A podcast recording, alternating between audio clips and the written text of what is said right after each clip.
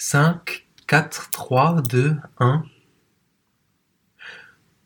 On la connaît si bien, et on la connaît trop, la parabole des talents.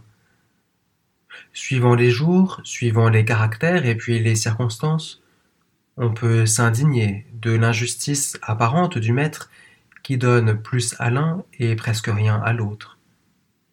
On peut trembler de sa dureté qui va jusqu'à enlever même ce qu'il a. N'oublions pas ce que nous avons vu quand Jésus parle avec les pharisiens. Il emploie leur langage et leur ton.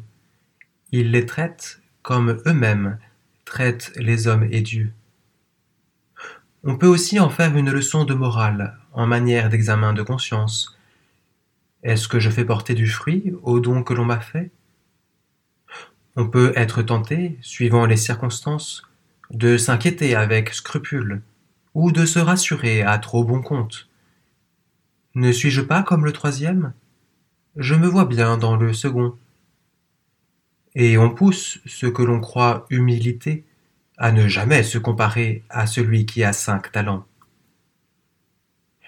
Mais regardons moins les serviteurs, regardons aussi le Maître, sa merveilleuse et sa lucide générosité. À chacun selon ses forces, Autrement dit, chacun a les mains pleines. Pleines de ce qui jamais n'est mérité, car tout nous est donné. Qu'as-tu que tu n'aies reçu? dira saint Paul.